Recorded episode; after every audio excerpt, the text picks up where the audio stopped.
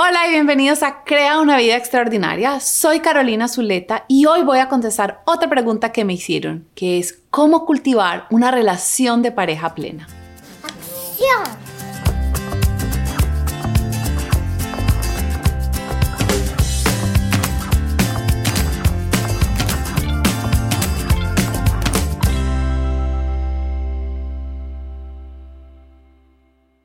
Encanta cómo muchas de ustedes me han estado enviando sus preguntas para yo contestarlas en los videos. Y si tú tienes una pregunta que te gustaría que contestara, envíamela a info.carolinazuleta.com.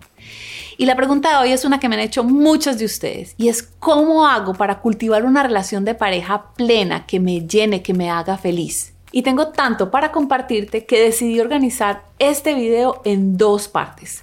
Hoy te voy a compartir dos prácticas para cultivar una relación de pareja plena y en el próximo video te voy a dar otras dos prácticas. Creo que la mayoría de personas nos soñamos tener una relación de pareja que nos llene, que sea compañía, que nos haga feliz, donde nos sintamos amadas. Pero muy poquitos de nosotros estudiamos lo que se requiere para tener una relación así. Hace unos años fui a un evento con el coach Tony Robbins. Y era un evento que duraba cinco días, que hablaba de muchísimos temas, pero lo que más me marcó a mí fue el día en que hablamos de cómo tener una relación de pareja que de verdad me haga feliz. Si ustedes se ponen a ver, la mayoría de nosotros hemos aprendido cómo tener una relación de pareja por lo que hemos visto de nuestros padres o en películas. Pero nuestros papás no son expertos en esto y las películas tienden a decir que nos casamos y fuimos felices para siempre. Pero muchos sabemos que al contrario, las relaciones de pareja después de un tiempo a veces se empiezan a poner más retadoras. En el evento de Tony Robbins lo que aprendí es que es posible uno tener una relación de pareja donde seamos mejores amigos, donde en vez de estar discutiendo y diciendo quién tiene la razón, los dos queramos como que el otro crezca, se sienta feliz, amado, donde tengamos una vida sexual plena, que de verdad la disfrutemos y donde podamos ser socios en muchas otras cosas de la vida, en el mantenimiento de la casa, de pronto en negocios y muchas otras cosas más. Entonces hoy quiero empezar porque abras tu mente y te imagines que de verdad una relación así de maravillosa es posible. Pero también quiero ser muy realista de que no es como en las películas de Hollywood donde nos casamos y fuimos felices para siempre. Para uno tener una relación de pareja plena hay que trabajar en ella. Y lo que voy a hacer hoy es que te voy a compartir dos prácticas que puedes empezar a aplicar hoy mismo para ir cultivando tu relación de pareja. La primera práctica que te quiero compartir es que hay que mostrarnos tal y como somos. Es decir, tenemos que dejar que nuestra pareja vea nuestros regalos, nuestras fortalezas, las cosas más lindas que tenemos, pero también nuestras inseguridades, nuestros miedos. Es decir, tenemos que ser nuestra verdad. La otra persona debe conocernos tal y como somos. Yo no sé para ti, pero en mi caso, cuando empecé a salir con diferentes hombres y a tener esas primeras relaciones románticas, yo creía que mi trabajo era ser la novia perfecta y solo les mostraba las partes de mí que yo creía que ellos querían ver. Sin embargo, con el tiempo me di cuenta que eso no funciona, porque entonces ellos estaban saliendo con una Carolina que era de una manera pero Carolina es una mujer mucho más compleja, llena de cosas lindas también, pero de cosas que de pronto me avergüenzan o que estoy trabajando, que estoy aprendiendo. Cuando empecé mi relación con Andrew, decidí comprometerme a mostrarle a él quién era yo realmente, a mostrarle todo lo lindo y también todo lo no tan chévere. Es más, me acuerdo una vez cuando estábamos de novios muy al principio, yo había hecho unas compras de más y tenía una deuda en mi tarjeta de crédito más grande de la que me sentía cómoda. Es más, me sentía un poco avergonzada de tenerla.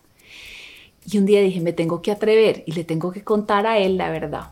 Y cuando le conté, su respuesta fue reírse y me dijo, ay, bueno, siquiera hay algo malo en ti, porque ya tan perfecta no me la creía. Y eso lo que me permitió fue sentirme más cercana a él, sentirme más segura con él.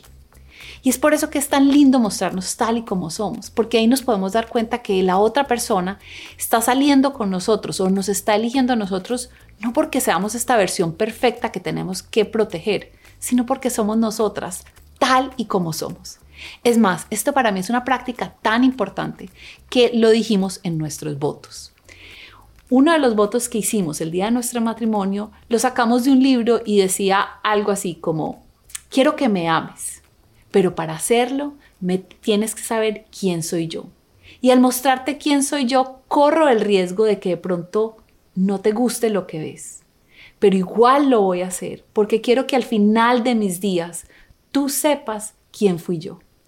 Así que la primera práctica que quiero darte hoy es que mires dentro de ti qué partes de pronto estás escondiéndole a tu pareja y salgas y se las compartas y que seas vulnerable, que te muestres auténtica, tal y como eres. La segunda práctica que te quiero enseñar se llama compartir verdades. Esto fue una práctica que aprendimos Andrew y yo en un curso que hicimos cuando recién empezamos a salir como novios. Yo en ese momento estaba metida en un programa de desarrollo personal y lo había invitado a él a participar. Y uno de los retos que nos dieron era el siguiente.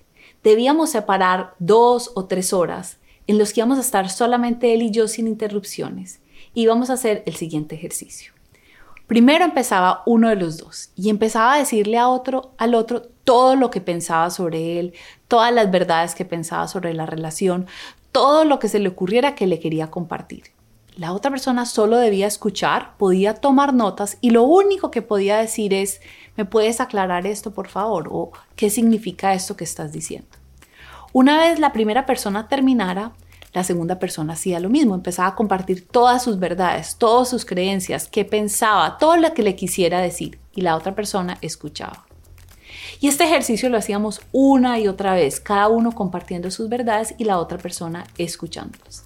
Les digo, yo estaba súper asustada de hacer eso, no sabía el que me iba a decir y estaba muy asustada de compartir ciertas verdades.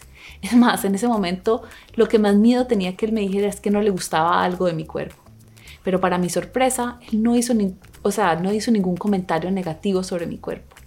Lo único que me, él tenía susto de decirme era que yo era muy self-righteous, que significa como que yo siempre creía que tenía la razón. Uf, descansé, bueno, no, no es la crítica de mi cuerpo, pero ¿qué significa esto? Este ejercicio lo que hizo fue que nos empezó a unir aún más. Y aunque hay momentos que lo que Andrew dice me duele o lo que yo digo a él le molesta, siempre lo podemos trabajar y siempre nos hace unir como pareja. Una de las cosas que aprendí, que yo se las había compartido en otro video, pero creo que vale la pena volver a decirlo acá, es que cuando uno está en una relación con otra persona y la otra persona hace algo, es como si pusiéramos una almohadita. Una almohadita se siente suavecita, no hay ningún problema. Entonces la dejamos ahí. Después la otra persona hace algo que le molesta al otro y entonces ponemos otra almohadita. Y si no hablamos las cosas, lo que empieza a pasar es que empezamos a poner almohadas y almohadas y almohadas. Y un día nos vamos a dar un abrazo y no somos capaces de tocarnos porque hemos creado muchísima distancia. En algunos casos he hecho coaching a parejas. Y una de las cosas que he aprendido es que la mayoría de relaciones no se acaba por problemas gigantes se acaba porque hubo una conversación, otra cosita, otra cosita que no se solucionó, que no se habló y se fueron creando esta distancia que ya les molesta lo que el otro hace, la cosa más chiquita les molesta y es porque simplemente han creado muchísima distancia. Así que esa es la segunda práctica, es el ejercicio de hablar tus verdades. Y te voy a dar un consejo. Cuando estés haciendo ese ejercicio con tu pareja, quiero que los dos, le puedes mostrar este video a tu pareja, a él o a ella, pero quiero que las dos personas le crean al otro. Es muy importante no estar a la defensiva, sino que si tu pareja te está diciendo que hay algo que les molesta, de verdad escuches a tu pareja, pongas atención, le creas lo que está diciendo. Entonces, ahí te dejo esas dos prácticas para esta semana. La primera es que te muestres auténticamente como tú eres y la segunda es que hagas el ejercicio de las verdades. Y está atenta que en el video de la próxima semana te voy a dar dos prácticas más. Y hoy te quiero invitar a mi comunidad de mujeres extraordinarias. Yo cada jueves hago una llamada para todas las mujeres de la comunidad donde contesto muchas preguntas y hago coaching. Y el tema de pareja es un tema recurrente en estas llamadas. Lo único que tienes que hacer es ir a mi página web www.carolinazuleta.com y suscribirte a la comunidad y nosotros te enviamos todas las instrucciones de cómo participar en la llamada. Y recuerda, tienes solo una vida y es esta. ¿Qué vas a hacer con ella?